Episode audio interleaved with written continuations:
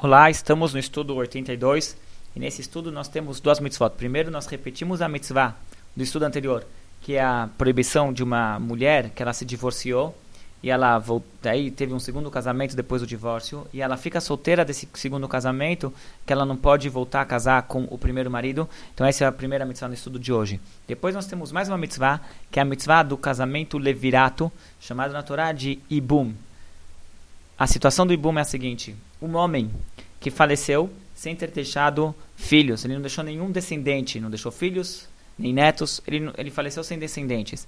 Então, tem uma mitzvah que um de seus irmãos case com a viúva desse, desse irmão falecido. Um dos irmãos do falecido case com a cunhada. Esse, aqui, esse casamento é chamado de ibum.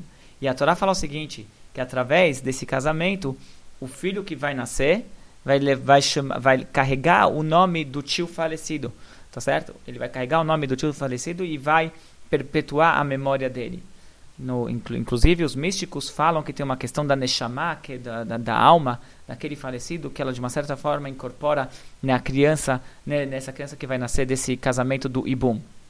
De todo modo, a obrigação de fazer o ibum recai sobre o irmão mais velho, o irmão mais velho do falecido, ele tem a obrigação, é uma obrigação maior para ele cumprir, fazer o ibum, ele casar com a cunhada.